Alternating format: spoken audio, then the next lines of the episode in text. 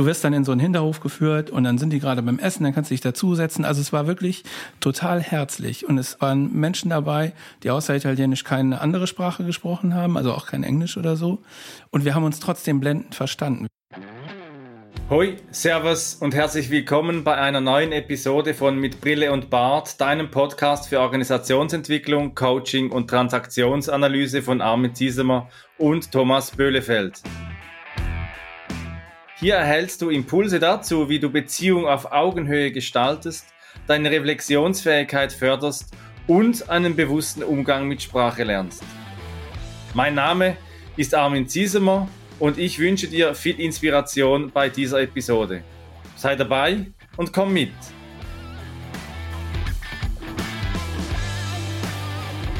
Ja, hallo, liebe Hörerinnen, lieber Hörer. Wir sind hier bei Folge 42 von Mit Brille und Bart und wir haben ja jetzt wirklich viel gemacht, die letzten 41 Folgen mit Gästen und ohne Gäste und haben jetzt auch, Thomas und ich, vorproduziert für den Sommer und verabschieden uns eigentlich in die Sommerpause. Aber keine Angst, jeden Mittwoch kommt auch die nächsten Wochen immer am Mittwoch um 04.30 Uhr eine Folge von uns, teilweise mit Gästen. Und äh, dazu wünschen wir dir viel Vergnügen, wenn du irgendwo auch im Urlaub bist, im Flieger oder am Strand oder in den Bergen, am Meer, an einem See, im Wald, beim Wandern, vielleicht auch auf einem Pilgerweg, das soll ja wieder Mode sein. Und wir möchten euch in der Kultur des Zeigens heute, die die Transaktionsanalyse ja auch hat, die Psychoanalyse, die ist ja eher ein bisschen zurückhaltend mit dem Preisgeben von äh, seinen äh, Eigenheiten oder seinen Erfahrungen. Ein bisschen gemeinsam über Ferienerinnerungen schwärmen und wir gehen dazu ins Happy Valley, Thomas. Happy Valley. Ja, Happy Valley. Freue ich mich drauf. Wird bestimmt interessant, so den Austausch mal so auf eine andere Art und Weise zu haben. Hallo auch von meiner Seite an euch, liebe Zuhörerinnen und Zuhörer an den Empfangsgeräten. Ja, wir sind darauf gekommen, weil das äh, ist ja die Folge 42 und 42 ist, wie wir alle wissen, die Antwort auf die Frage nach dem Leben, dem Universum und dem ganzen Rest. Zumindest wissen das die. Hast du das, Thomas? Zumindest wissen das die, die den Film Per Anhalter durch die Galaxis kennen. Da rechnet ein Supercomputer mehrere Millionen Jahre nach, äh, um die Antwort auf diese Frage zu äh, finden und gibt dann als Antwort 42 raus. So. Und der Sinn des Lebens kann ja auch darin bestehen, das Happy Valley zu entdecken. Äh, und ganz viele Menschen tun das ja, indem sie irgendwie in Urlaub fahren oder, weiß ich nicht, Kurztrips machen, irgendeine Art von Freizeitgestaltung haben. Und ja, darüber soll die Folge heute gehen. Es wird eine sehr persönliche Folge. The Meaning of Life fällt mir noch ein, da bei Monty Python, The Meaning of Life, der Sinn des Lebens. Und es ist ja auch Kulturschaffen äh, der ganz besonderen Fall. Art, was Monty Python gemacht hat. Und Eric Byrne, der Begründer der Transaktionsanalyse, hat ja viele ganz ernste psychiatrische Bücher geschrieben, die Transaktionsanalyse begründet. Und The Happy Valley, der uns heute den Titel äh, für diese Folge verleiht, ist ein Buch von ihm, ein Kinderbuch, äh, in dem äh, verschiedene Tiere vorkommen und äh, alles Mögliche. Und da gibt's eine Schlange, die heißt Chartlu und die weiß nicht, was ein Valley ist. Die war noch nie in einem Tal. Und manchmal wissen wir auch nicht, was, was Reisen ist. Thomas, was war deine erste Reise? Magst du dich erinnern? Nee, das ehrlich gesagt weiß ich das nicht. Ich kann es mir nur so ungefähr vorstellen, weil das Reisen zu lernen ist hängt natürlich auch davon ab, was äh, was einem was was mir so als Kind äh, mitgegeben worden ist. Und ähm, wir waren immer sehr wie soll ich das sagen, sehr standorttreu, wenn wir in Urlaub gefahren sind. Ich kann mich daran erinnern, dass wir unzählige Male irgendwie in den Bayerischen Wald gefahren sind, in so eine Ferienwohnung, äh, zwar an unterschiedlichen Orten manchmal, aber äh, eine Vorliebe für eine bestimmte Wohnung, eine bestimmte Stadt bei einer bestimmten Familie. Und das war wirklich schön. Das war da am Nationalpark, also mit viel Natur drumherum und äh, einem Tiergehege in der Nähe. Ähm, und wir sind viel gewandert, also auch viel an der frischen Luft gewesen. Ähm, und ich könnte mir vorstellen, dass entweder der Bayerische Wald oder irgendwie so in der Nähe davon an der österreichischen Grenze oder sowas dass das ein, ein Gebiet war, wo meine allererste Reise hingegangen ist. Aber genau äh, erinnern kann ich mich nicht. Wie war es bei dir? Jetzt habe ich, als ich, als ich die Frage gestellt habe, habe ich gedacht, oh, die Frage kommt sicher noch zurück. Ja. Und äh, ich, ich musste jetzt googeln. Äh, also wo weiß ich nicht mehr genau, wo die erste Reise war, weil wir waren im Gegensatz zu euch, waren wir gar nicht standardtreu. Äh, mein Vater, der hat bei der Deutschen Bahn gearbeitet und das hat uns ermöglicht, jedes Jahr eigentlich relativ günstig Urlaub zu machen in ganz Europa, weil mit diesem FIP-Ausweis konnten wir da nächt, tagelang, nächtelang da mit dem Zug in ganz Europa rum. Auch dieses Geräusch, dieses Geräusch, das, das mag ich heute noch, das ist wirklich so Kindheit. Aber woran ich mich erinnern mag, ist so ein Foto ganz früh, äh, in Mamaya auf einem Ruderboot, wo ich so die, die Ruder in, der, in, in den Händen halte, so, aber mein Rudern konnte ich damals noch nicht. Und das war sicher so eine der ersten Reisen. Aber meine Eltern, die haben mich ja sowieso seit, äh, seit ich etwa vier Jahre alt war, drei, vier Jahre alt, haben mich überall hin mitgenommen, wohin auch immer. Ja, toll. Ähm, und da gibt schon viele schöne Reiseerinnerungen, ja. Gibt es etwas im bayerischen Wald, das äh, dir besonders in Erinnerung geblieben ist? So, Happy Valley, bayerischer Wald.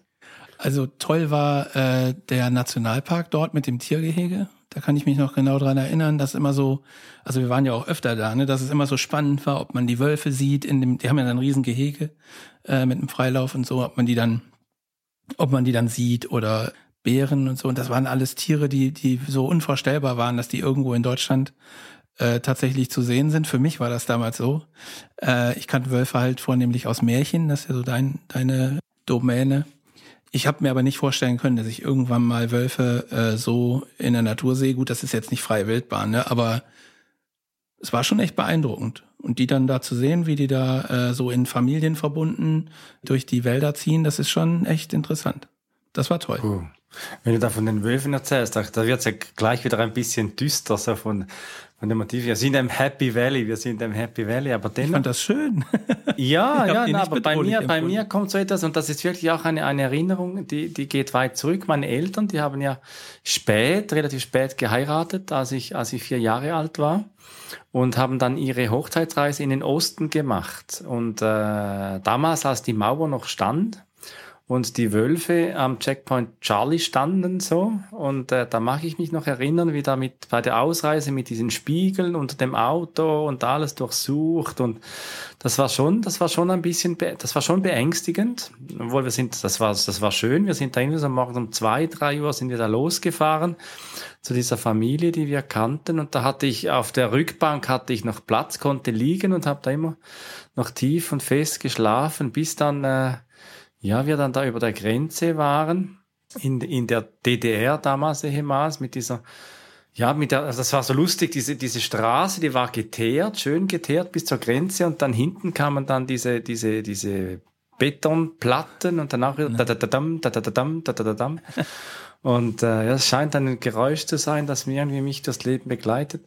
Und das war schon ein bisschen düster, das war schon wölfisch, ein bisschen so ja, diese DDR früh zu erleben, auch eine erste Mai-Parade habe ich mal gesehen und da sind doch auch noch starke Bilder mit diesen Artilleriescheinwerfern da, die großen, die da den Himmel da abgestrahlt haben und das Stechschritt, Soldaten im Stechschritt zu sehen, so ein bisschen wie, ja, Pink Floyd, The Wall. Ja. Das war schon eindrücklich, das war schon eindrücklich. Aber interessant, also wenn du im Bayerischen Wald unterwegs bist, äh, zu der Zeit, als ich da unterwegs war mit meinen Eltern und meinen, äh, meinen Geschwistern. Das war ja dann auch nicht so, also das war ja zu einer ähnlichen Zeit und ähm, da gab es die Tschechoslowakei noch, die Eltern unter uns werden sich dran erinnern. Und das war eine ähnliche Stimmung. Also wir sind da ja nicht durchgefahren, aber wir sind im Wald an, so, über so einen, so einen Wanderweg gegangen und dann waren da halt diese Grenzsteine. Und du wusstest genau, also irgendwie tust du was Verbotenes, wenn du da so drumherum läufst. Und mhm. wenn dann so eine Lichtung kam, dann äh, konntest du halt sehen, wie die Wachtürme da waren, wo dann diese äh, Stahlsterne, ich weiß gar nicht, wie man die nennt, Panzer... Äh, Panzersperren. Panzersperren, genau, danke. Ah, ähm, dass der Wolf also, durchkommt die, die, genau, die da, die da auf dem Weg lagen. Und ähm, dass wir also ständig auch beobachtet worden sind. Das konnte man halt sehen. Dann stand da oben einer mit einem, äh, mit einem Fernglas und äh, hat dann geguckt, wer da so vorbeigeht. Das war schon, und, und du hast, also ich kann mich nicht erinnern, dass wir da irgendwelchen Leuten begegnet sind. So auf dem Weg. Und das fand ich halt, das fand ich spooky. Ja, das stimmt. Ja. Aber im Auto, im Auto schlafen war halt nicht auf der Fahrt, um das noch äh, kurz zu ergänzen. Ja, ihr wart waren, zu fünft, oder? Hast du wir, waren, wir waren mit fünf Leuten äh, in der Familie und wir haben in einem, in einem Golf sind wir gefahren damals, in einem, in einem Golf mit, mit dem Gepäck für allen Leuten im Auto, im Kofferraum hinten dran, wahrscheinlich total überladen. Und äh, das war also nicht so richtig Reisevergnügen dann, ne? Gerade wenn es ein bisschen wärmer war im Sommer, das war schon nicht so angenehm. Ja, das war wirklich, also mit dem Zug, mit dem Zug, abgesehen, abgesehen von den Toiletten, man weiß ja, wie die Zugtoiletten so sind, aber sonst war das wirklich ganz toll mit diesen äh, Nachtzügen, die gibt's ja heute zunehmend wieder, ist ja wieder ein, ein Trend, eine Trendumkehr, äh, dass das wieder mehr, wieder mehr kommt, diese Nachtzüge, und das habe ich wirklich sehr geschätzt. Gab dann auch eine Zeit lang noch, ich habe einen Freund in Rom äh, bei der Garde, einen Gardist, der schon jahrelang dort unten ähm, bei der, bei der äh, Schweizer Garde. Und den habe ich mehrere Jahre hintereinander habe ich den besucht, leider schon länger nicht mehr. Heinz, wenn du diese Folge hörst, fühl dich gegrüßt. Und ähm, ja, hat es wirklich in den letzten Jahren jetzt auch zuletzt wegen Corona nicht mehr gegeben. Wir haben uns einmal noch getroffen, noch im Südtirol. Aber sonst wirklich dieser Nachtzug dann von Bern bis nach Rom, das war auch noch dann im Erwachsenenalter dann sehr schön, dann morgens äh, ein bisschen zerknittert in Rom anzukommen, dann ins Zimmer duschen und dann so wirklich Pantheon, finde ich wunderschön. Das Pantheon, so diese alte mythische Energie, so diese, diese heidnische, diese heidnische Grund, diese heidnische Kirche dort in Rom, also wenn ich in Rom bin, dann muss ich wirklich einfach im Pantheon, muss ich da zwei, drei Stunden einfach da in einem Café sitzen und lesen und ein bisschen die Leute anschauen und äh, ja, auch ein bisschen einfach ins Pantheon sitzen und ein bisschen da diese, diese Energie dort wahrnehmen. Das hat sich so eingebürgert, wenn ich in Rom bin. Ja, Cool. Also das mit den Nachtzügen ist tatsächlich so. Ich hab, mir ist es gerade eingefallen, als du es erwähnt hast, dass jetzt irgendwie von Hamburg bis, Stock, bis Stockholm so ein Zug fährt, der über Nacht also wo da gibt ja jetzt neun Euro, gibt's ja jetzt. Jetzt kann man ja Sylt für neun Euro. Ja, aber ich glaube, da tatsächlich ist das auch nicht so teuer. Also ich fand das jetzt, ich meine, es wären sowas bei 49 Euro gewesen, äh, als ich das gelesen habe. Ähm, das finde ich jetzt nicht so teuer für eine Reise von Hamburg bis nach Schweden. Nein, ist, ist ja wirklich, also wirklich ist Zugreisen. Super. Also für mich, für mich wirklich Zugreisen ist so etwas Tolles. Ich, ich mag das so und gerne würde ich auch mehr wieder Zug fahren. Äh, aber die Zeit jetzt eben zwischen, zwischen Salzburg und Schaffhausen, das ist schon mit dem Auto viereinhalb Stunden, das ist der effizienteste Weg. Aber ich denke schon darüber nach, immer wieder mal auch mit dem Zug mal wieder mehr, weil es ist Arbeitszeit. Ich kann lesen, man kann etwas schreiben, man kann etwas tun, so. Ja. Und äh, ja, Happy Valley im Zug. Also wenn ich, wenn ich so wirklich Happy Valley höre, dann sind schon die Zugreisen sind für mich Happy Valley. Was ist, wenn du zurückdenkst an deine Kindheit, wo ist für dich noch so Happy Valley? Also Happy Valley, also auch das mit meinen Eltern an, immer an den oder immer in die gleiche Region äh, hört sich irgendwie langweilig an, aber es war schon immer schön natürlich. Dann habe ich irgendwann äh, die Gelegenheit bekommen, ohne Eltern in Urlaub zu fahren in so Jugendfreizeiten. Also ich war in der katholischen Jugend organisiert so oder mitorganisiert, nicht alleine. Und dann konntest du halt irgendwie ähm, da drei Wochen mit so einer Gruppe wegfahren. Das war immer ein Mordsspaß. Und das hat mir so viel Spaß gemacht, dass ich das später dann auch, als ich das Alter entsprechend hatte, bin ich auch als Begleiter mitgefahren. So und habe auch solche Gruppenurlaube gemacht, weil da immer irgendwie was los ist und man äh, immer passieren Sachen, die man nicht vorhersehen kann. Und ich mag das total. Also das hat mich, das hat mich immer total gefreut, da mitzufahren. War aber lustigerweise auch die gleiche Region. Also ich glaube, wir waren einmal in Oberösterreich und dann war es das wieder in Bayern oder so. Ich weiß nicht mehr so genau. Ist aber total, ist ein ganz anderer Schnack. Also dieser Familien in einer Ferienwohnung ist wieder was anderes als Gruppenurlaub äh, äh, mit, mit einer Gruppe, ich weiß nicht, 40, 45 Kinder oder so, die man dann dabei ja. hat. Das ist schon irre. Also es hat Spaß ja, das, gemacht. Das, und es ist so, hat sich auch so durchgezogen. Ne? Also ich bin nicht so der Typ, der dauerhaft irgendwo am, am Pool liegen kann oder, oder irgendwie sehr passiv ist. Ich brauche da schon ein bisschen Action und ein bisschen Abwechslung. Und so ein bisschen Misch Mischmasch-Urlaub passt schon ganz gut. Und da erinnere ich mich sehr gut. Also unsere Familienurlaube, die wir so machen, die mir am meisten gefallen haben, die haben in der Toskana stattgefunden. Das war echt cool. Schön, Toskana. Toskana. Nein, Toskana war ich, glaube ich, noch nie. Cinque Terre war ich mal mit einem Freund. Das, sind, das haben wir auch so zwei Jungs in, äh, in der Cinque Terre wandern haben wir da gemacht und äh, es war ein bisschen ein wilder Urlaub, mit Zitronen geklaut von einem Baum und so und äh, ja, war, das war wirklich lustig. Ähm, Leben am Limit. So ein bisschen wild, so ein bisschen wild, aber wenn du sagst Kathol katholische Jugend, ich war ja bei den Pfadfindern und wenn du das so erzählst, ich habe ja auch, also es war so meine erste große Freiheit von zu Hause weg in diesen Pfadfinderlagern. Überall Schmutz und Dreck, besonders in den Pfingstlagern, da hat es ja immer geregnet, ist äh, zu, zu, zu sanft ausgedrückt, da hast du wirklich einfach nur geschifft. Äh, und sagt man auf Deutsch schiffen? Ja, ja, geschifft das, geht, das, ja, versteht, das verstehen die Leute. Ja, und äh, dann wirklich, aber meine Eltern, die, die, die, die haben das immer begrüßt, wenn ich dann wirklich einfach müde, zerzaust und dreckig nach Hause gekommen bin. Aber da wirklich, da habe ich so ein Stück Abenteuer und Freiheit habe ich da erleben können. Das war so heile Welt. Und später war ich ja dann auch in der Ausbildung bei den Pfadfindern noch tätig.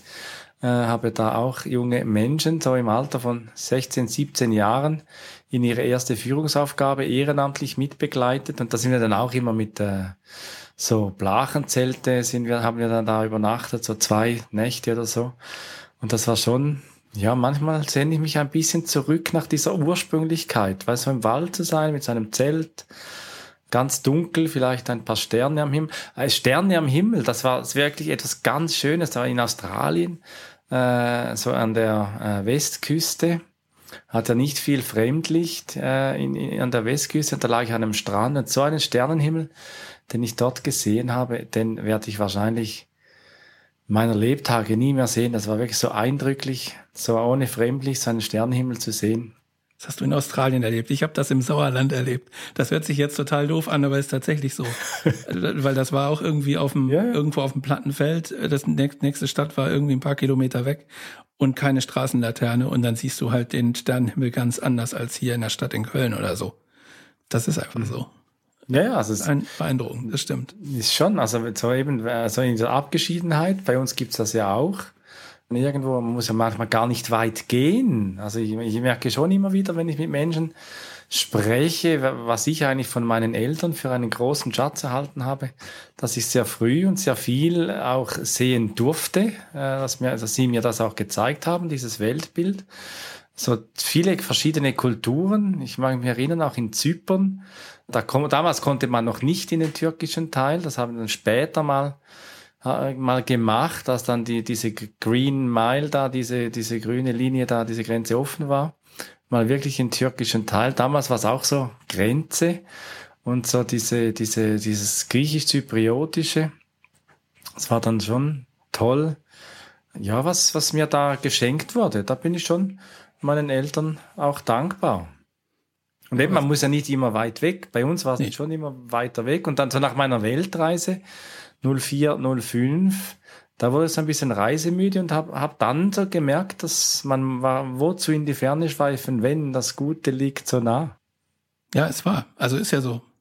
Interessant ist aber, wenn, wenn du sagst, du bist die ganze Zeit äh, weit gereist und äh, manche Leute beneiden dich darum, ich gehöre auch dazu. Also ich glaube, hätte auch gerne weiß ich nicht, einen größeren Radius gehabt, so in früherer Zeit schon, aber ging halt aus irgendwelchen Gründen nicht.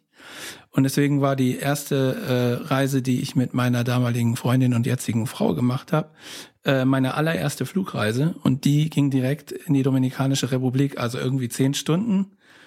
Fliegen das erste Mal und so, das war schon aufregend genug. Ähm, dann aber war ich damals noch Raucher tatsächlich äh, und dann musste halt zehn Stunden, darfst nicht rauchen.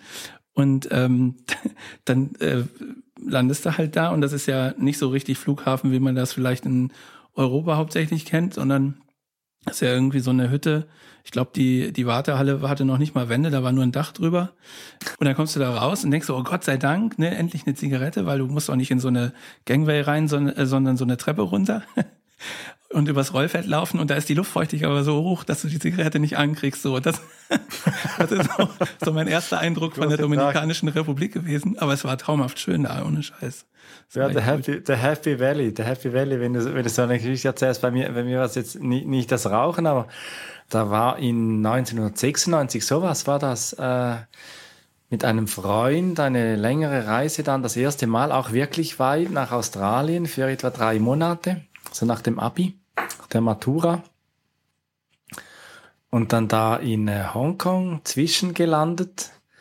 Äh, hatten wir einen Tag, hatten wir da Stopover und dann kamen wir dann zurück. Er hat wenig Englisch gesprochen und wir sind eine Flughafenbar noch, haben da uns ein, ein Pint bestellt, so ein, ein Bier, relativ groß für unser damaliges Fassungsvermögen. Und ähm, ich bin dann aufs Klo und dann kam ich zurück und dann steht ein zweites Bier. Dann frage ich, aber hast du noch mal bestellt oder was war dann? So, nein, die haben mir da einfach was hingestellt. Ich war, konnte mich da nicht wehren. Und äh, dann hat sich dann herausgestellt, dass es Happy Hour war.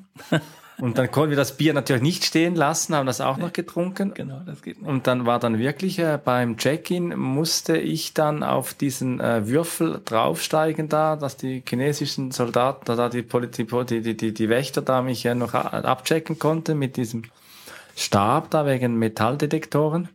Und das war dann schon noch eine Aufgabe, auf diesen Würfel zu steigen und mir das nicht anmerken zu lassen, ja. Ja, Happy Hour und Happy Valley. Das ist Happy ja Hour und Happy Valley. Manchmal genau. Happy Hour und Happy Valley.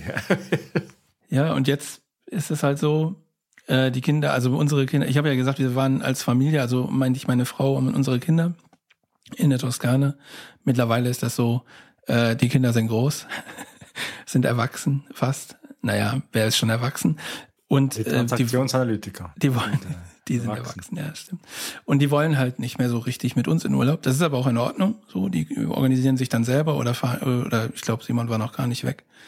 Und wir haben jetzt das erste Mal so die, die Phase, wo wir wirklich alleine auch wegfahren können. Und das haben wir jetzt äh, einmal schon gemacht an die Ostsee, also gar nicht bayerischer Wald. Und ähm, das äh, war so unser Testballon außerhalb der Ferienzeit. Also es ist eine ganz neu gewonnene Freiheit gerade, äh, dass man äh, zu einer Zeit fahren kann, wo es nicht so teuer ist und äh, dann auch total ungezwungen überall anhalten kann, wo es gerade schön ist. Und das macht total Spaß. Also das wird wieder, wir werden jetzt neue Reisen lernen. Auf jeden Fall. Schön. Ja, und, und also bei, mir ist es so eben dadurch, dass, dass ich äh, jeweils so weit gereist bin, dass ich so wirklich sehr viel gesehen habe, ist dann so die Sehnsucht und auch wenn du jetzt erzählst von diesem, von diesem stabilen, von diesem immer dasselbe, diese Vertrautheit, die auch entsteht, sind ja auch Erfahrungen, die, die einem ja auch prägen, kann ich mir vorstellen. Von meiner Seite her jetzt eben so dieses, dieses weite Reisen, ja, das, das Ziehen in die Ferne oder eben das, das Bleiben an einem Ort ist so ein bisschen die Sehnsucht entstanden, so nach, nach einem Ferienhaus, so irgendwas, im, im Wissen wahrscheinlich, dass, ja, das Ziehen, vielleicht werde ich mal noch, äh, ja, noch, noch, noch, ruhig, noch ruhiger, noch ruhiger. Und ähm, ja, aber so die, der Traum von so einem kleinen Ferienhaus, den, den habe ich schon. So wirklich diese Vorstellung irgendwo. Also in der Schweiz ist ja das wirklich gang und gäbe. Da werden ja Ferienhäuser, werden da über Generationen weiter vererbt und in unserer Familie gab es das irgendwie gar nicht so. Da war ich immer ein bisschen neidisch. Das andere also dieses, dieses Häuschen hatten, wo sie da übers Wochenende hin können, wo sie da immer wieder mal hin können. Aber jetzt ist es für mich sowieso, ja, äh, mit Österreich, Schweiz, Deutschland sind wir immer so auch am, am Entdecken, Neues Entdecken. Und äh, ja, schon jetzt auch in diesen letzten Jahren mit dieser Beziehung, wo es dann auch immer wieder mal zwischendrin, mal wieder so für Wochenende zum sich treffen, wieder mal Orte gab, wo wir so na, ganz neue Orte, so wie Städtetrips einfach entdeckt haben. Und ganz viele nette Plätze in, in, in der Nähe, in Deutschland, Allgäu äh, und so entdeckt haben, wo ich wirklich sage, du ja, aber da, es muss ja nicht immer Australien sein, es muss nicht irgendwie Südafrika, sondern es gibt ja wirklich so viel so wie schön ja. ist auch hier. Nee, überhaupt nicht, genau. Also ich komme ja beruflich relativ viel rum, das habe ich nur jetzt ausgespart, weil das ja nicht Urlaub ist dann. Ähm, aber Happy Valley, Happy Valley. genau. Aber äh, ich sag mal, hin und wieder entdeckt man da schon mal ganz nette Ecken so, ne? Je nachdem, wo man da so herfährt oder wo man sich vielleicht auch aufhält, äh, ist ja auch manchmal an äh, Locations, die nicht ähm, die eigentliche Arbeitsstätte sind, sondern dann irgendwo außerhalb. Da gibt's schon echt nette Ecken, das ist so. Und äh, wenn man, äh, oder wenn, wenn ihr draußen so überlegt, wo euer Happy Valley ist, dann werdet ihr in den Tagen jetzt gerade aktuell feststellen, dass der Weg ins Happy Valley möglicherweise durch ein Tal der Tränen äh, führt, nämlich den Flughafen. Ich weiß nicht, wie das in der Schweiz ist, aber hier in Deutschland ist gerade ist gerade richtig chaotisch. Also man muss hier in Köln, glaube ich, irgendwie vier oder fünf Stunden vorher da sein. Äh, sonst hat man überhaupt keine Chance, noch irgendeinen Flieger zu erwischen, wenn er denn startet. Manchmal werden sie auch einfach abgesagt. Die Situation ist schon irgendwie schräg gerade. Ne? Da wollen ganz viele Leute plötzlich, weil es gerade die Situation so hergibt, weg und äh, das Personal ist nicht da, weil man das über die letzten Pandemiejahre halt stetig abgebaut hat. Das ist irgendwie total paradox. Ja, das äh, ist vieles wirklich paradox. Und äh, also was ich auch spannend finde, ist der Trend, dass auch das, das Campen wieder zunimmt, dass ja. der Verkauf, das normalisierende Reisen, so das Camper kaufen. Und das mit den, also wenn wir, wenn, wenn wir irgendwo wandern, dann steht da plötzlich mal wieder irgendwo im Wald so irgendein so ein Wohnmobil irgendwo rum und äh, ich frage mich dann schon manchmal, kann das auch eine neue Lebensform vielleicht auch werden, so das Nomadisierende in diesem, in, in diesem Wohnmobil? Und äh, du hast noch etwas Kleines, du hast vorher noch etwas kurz gesagt, das hat mich erinnert an eine Stelle in diesem Buch von The Happy Valley von Eric Byrne. Und äh, da hat sie eine Schlange und diese Schlange eben, die Chartlu, die war noch nie äh, in einem Tal, die entdeckt immer etwas Neues. Und äh, die, die, die Schlange fragt dann, ja, was ist denn da ein Tal und was passiert denn da in diesem Tal? Die war noch nie in einem Tal. Und dann sagt es einfach so am Schluss, but the main thing that you will see is to see what happens next. Und äh, diese Erfahrung beim Reisen, das Leben ist ja auch gewissermaßen eine, eine Reise. Und dort zu sehen, einfach zu erfahren, was als nächstes passiert, diese Offenheit auch zu haben für den Moment. Ich weiß, manchmal schwierig, wenn man an einem Flughafen steht und dann wird der Flug abgesagt. Das äh, kann mit Stress verbunden sein. Schwierig. Wir hatten letztes Wochenende Stau am Gotthard. War auch etwas unangenehm, aber eben irgendwie ist es schön so to see what happens next. Und äh, ja, bei uns, what happens next, Thomas? Ja, What Happened Next ist, dass wir äh, Urlaub machen. Also wir machen eine Sommerpause. Ich glaube, du hast am Anfang schon erwähnt oder nicht? Du hast erwähnt, dann erwähne ich es halt nochmal. Wir, wir gehen in Urlaub, aber die Folgen laufen natürlich weiter, wie gewohnt, jeden Mittwoch 0430.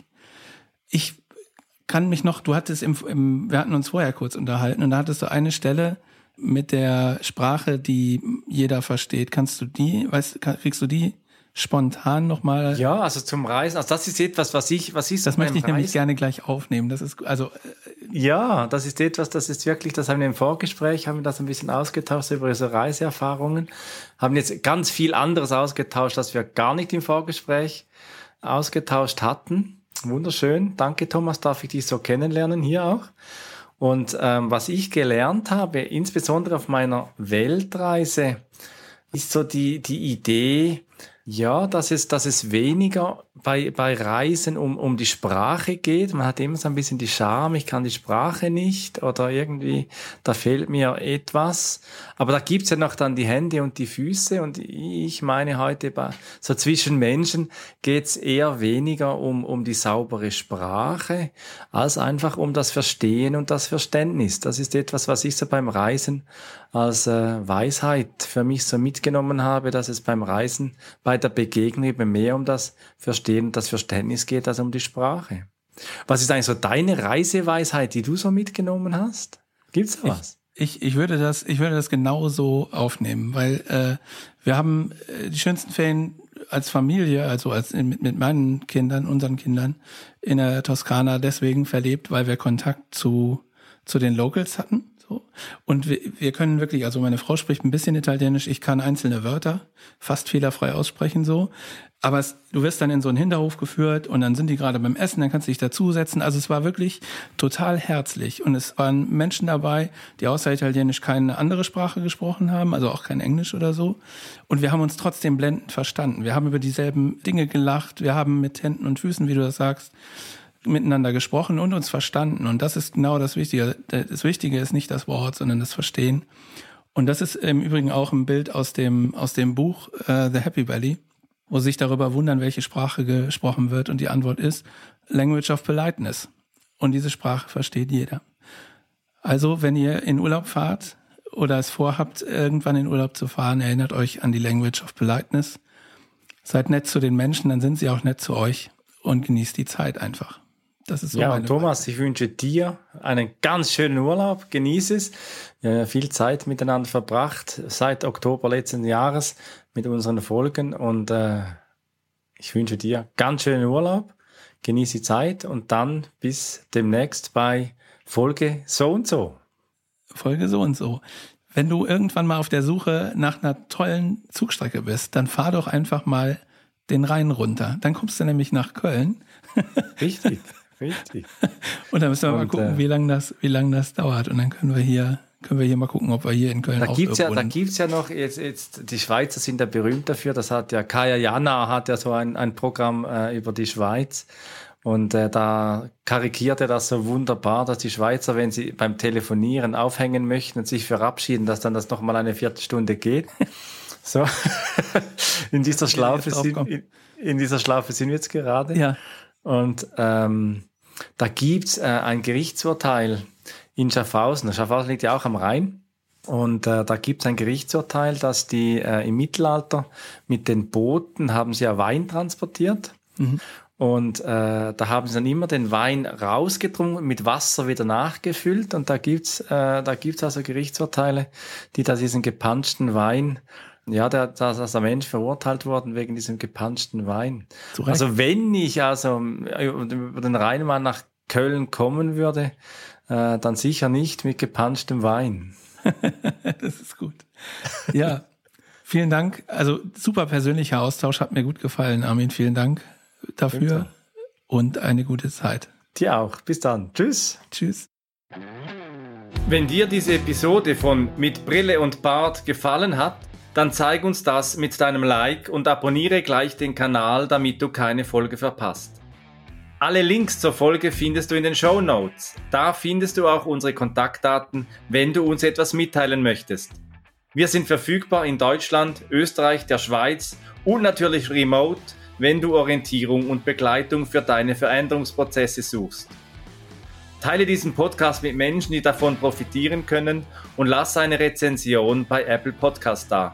Ich bin Armin und wünsche dir bis zur nächsten Episode eine gute Zeit. Komm mit und verbinde Perspektiven.